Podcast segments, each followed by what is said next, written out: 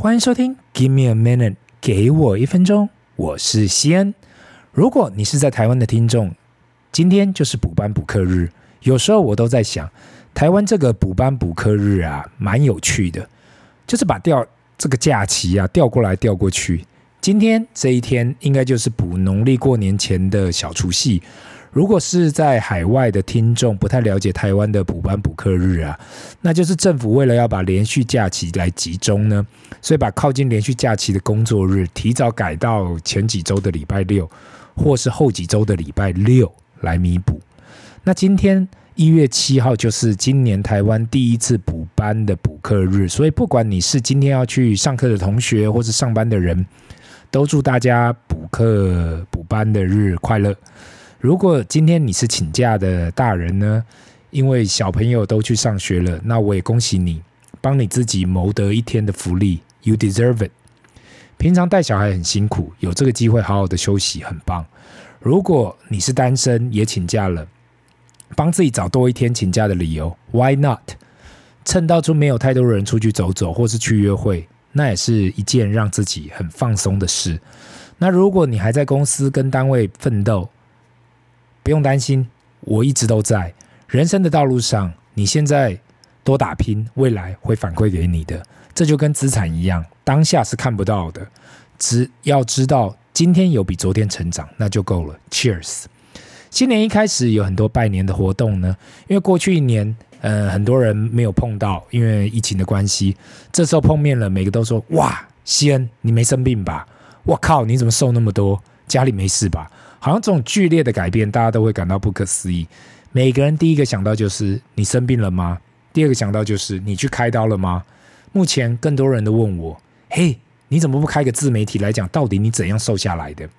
碰到每个人都鼓励我，应该要再创一个频道来讲有关瘦身。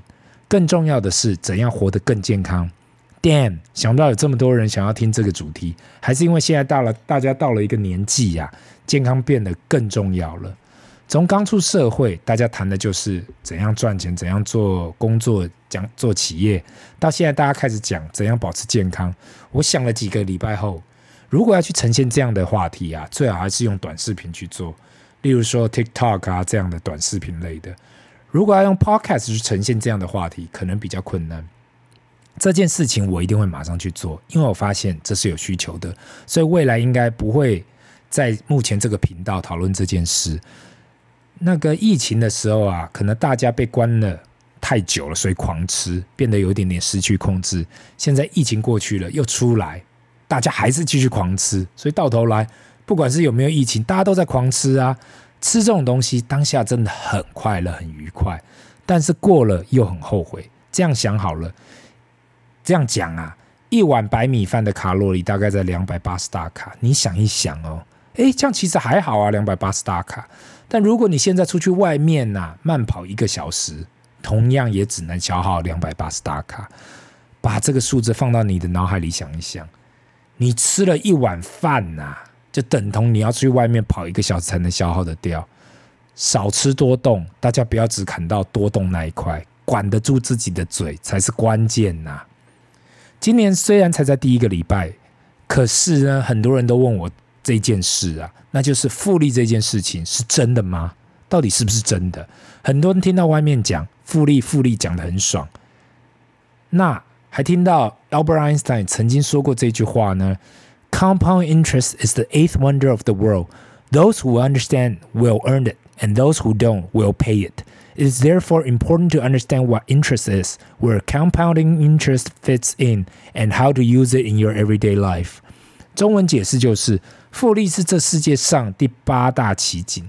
懂的呢，可以赚到收入；不懂的呢，只能继续付出。所以，懂利息很重要。更重要是了解复利跟使用复利在你每天的生活里。碰到很多人对这个观念或这个概念不是很懂。说真的，可能你去银行或金融机构，都有很多人对这个概念不太理解。所以我在这里要再说一个故事啊，有关复利。古时候呢，有个国王举办了一个西洋棋大赛，就是 chess。一个年轻人赢了比赛后，国王问他：“年轻人，你想要什么奖品？”这时候呢，年轻人说。你的国王陛下，我不要什么大奖，我只要你在西洋棋盘上啊，在第一格放一包米，第二格放两包米，第三格放四包米，第四格放八包米，这样一直放到六四格就好。对西洋棋这个 chess 不熟的人啊，西洋棋盘总共上头有六十四格。国王说：“这还不容易啊！来人呐，给我开始搬米出来放。”当仆人开始搬米出来放的时候啊，到了第五格已经三十一包以上了。等到到了第十格，已经一千零二四包米。这时候国王已经开始笑不出来了。后面的故事我也不用继续讲下去，因为答案就是二到六十四次方。Two to the sixty-four，答案是一个超天文数字，这是没有办法，一般人没办法想象的。有趣的人可以拿计算机调一下啦。这是一个很有名的故事，有关复利。只要时间够长，利加利是一个很可怕的事情。我用一个最简单的解释来解解释来来跟大家解释好了啦。最简单的方式来跟他复利基本的概念就是，当你的年报酬率在下一年的报酬啊，会加上你前一年的报酬去计算利息。等于如果一开始今年你有一百块钱，有十 percent 的报酬，等于年底你会有一百一十块钱。那明年年底就是拿着一百一十块钱去算你的明年底的报酬。如果还是十 percent，那就是一百一十块变成一百二十一块钱。然后我们就继续这样滚动下去。很多人不太懂这个讯息，所以不知道复利的可怕。如果说你是从投资得到复利，那超棒的，因为长期来讲你会是一个赢家。那如果是相反呢？如果你去借了高利贷还是地下钱庄，那就是真的很可怕。过去也听到人呐、啊，因为不懂利息这个概念呐、去借这种类似地下钱庄应急，有很多业务打给我说：“哎、欸、哎、你有没有这个需求？”讲的都很好听啦，说什么啊，一期三分利，一期就十天，三分利等于三 percent。打个比方，如果你要借十万块钱周转，一期的利息就是三千元。很多人听到这个感觉，哎、那还好啊，如果借十万。一次付个三千块好像可以，但是没想到这是一种长期复利的概念，一期十天三 percent，一年如果你连利息钱都嘎不过去，你一年下来付出的利息啊，会比你本金借的还要多。这样的案例层出不穷。你对复利没有概念，就会变得跟爱因斯坦所说的：懂的人可以靠这赚钱，不懂的人就会付出。当然，我在这里不是要跟大家说啊，去从事地下钱庄这方面的事业啦，就是用复利的概念，而是对于这方面，很多时候很多人会跟你玩这种文字游戏呀，请大家小心，因为现在连金融机构信贷业务也都在玩这种文字游戏，跟你说啊，如果你借多少，你每个月只要付出多少，那个金额通常都被切得小小的，所以如果你懂复利，算起来啊，这真的很惊人。当然啦，政府是规定金融机构放款不能超过年利率十六 percent，这也是为什么啊，不会说他们的利息不会说超级夸，但也是很夸张啊。因因为今天只你只要付出十 percent 以上的利息，年利率啊，那就是一个蛮惊人的数字。这是我们过去很多人呢对于现金卡啦、信用卡上面的利率没概念，所以当利滚利的时候啊，长期下来就是一个很惊人的数字。那今天闲聊啊，一下子一转眼一集就过去了。那最后还是要提一个老观念，就是复利以外，那所谓的 Rule Seventy Two，这个大概大学时期讲到，已经讲到烂的基本观念，但很多人好像不是很清楚。Rule Seventy Two 的概念就是拿你的拿七十二除以你年化报酬率，如果说九 percent 好了，那答案就是八嘛，七七十二除以九就是八，意思就是如果你年化报酬率是九 percent，你的本金会每八年成长一倍。这是一种大概的算法了，正确数字可能有一点点落差，但差异真的不太大。如果你有兴趣，可以拿起你的计算机来算一下。如果你是放在台新台币的定存好了，现在我看台银的定存数字大概在一点五 percent 左右，定存去算呐、那七十二除以一点五等于四十八。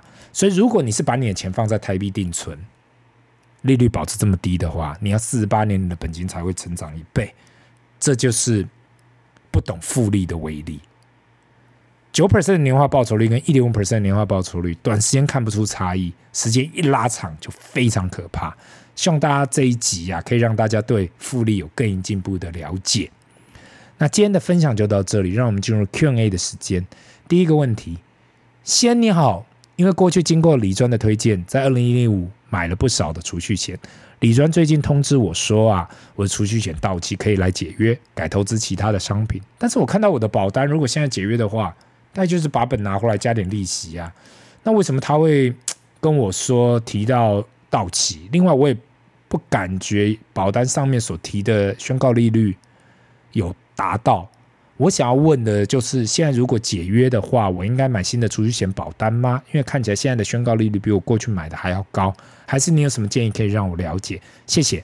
祝给我一分钟，越来越多人收听。那首先也谢谢这个听众的问题哦。我碰到很多人都有类似的问题，有关储蓄险这件事情，我过去有回答过几次，那我就在这里稍微再解释一次。如果你看这些所谓的储蓄险呢，只是一种变相的寿险保单，保单里面有提高的宣告利率。那宣告利率的定义呢，是指保险公司向保户收取保费后加以运用，依据实际的投资状况啊等因素而得到的报酬率。因此呢，宣告利率会随着经济环境有有所改变，是一种非固定也非保证的利率。这也是为什么呢？如果你要把这些储蓄险看成所谓的类定存也好，或是某方面的存钱方式也好，我只能说我自己是不会这样的去看待。毕竟，如果你交给了保险公司，目前这些储蓄险是没有办法拿出来，马上拿出来的，因为短时间拿出来就会被扣款。当然啦，如果你是二零一五年买的，我只能假设你是六到七年的储蓄险，所以你的理专才会通知啊，你的保险到期了。其实也没有什么到期的说法，因为这东西没有到期呀、啊。更正确的说法应该是你的保单回本了。他现在可能推荐想要推荐其他的产品给你啦。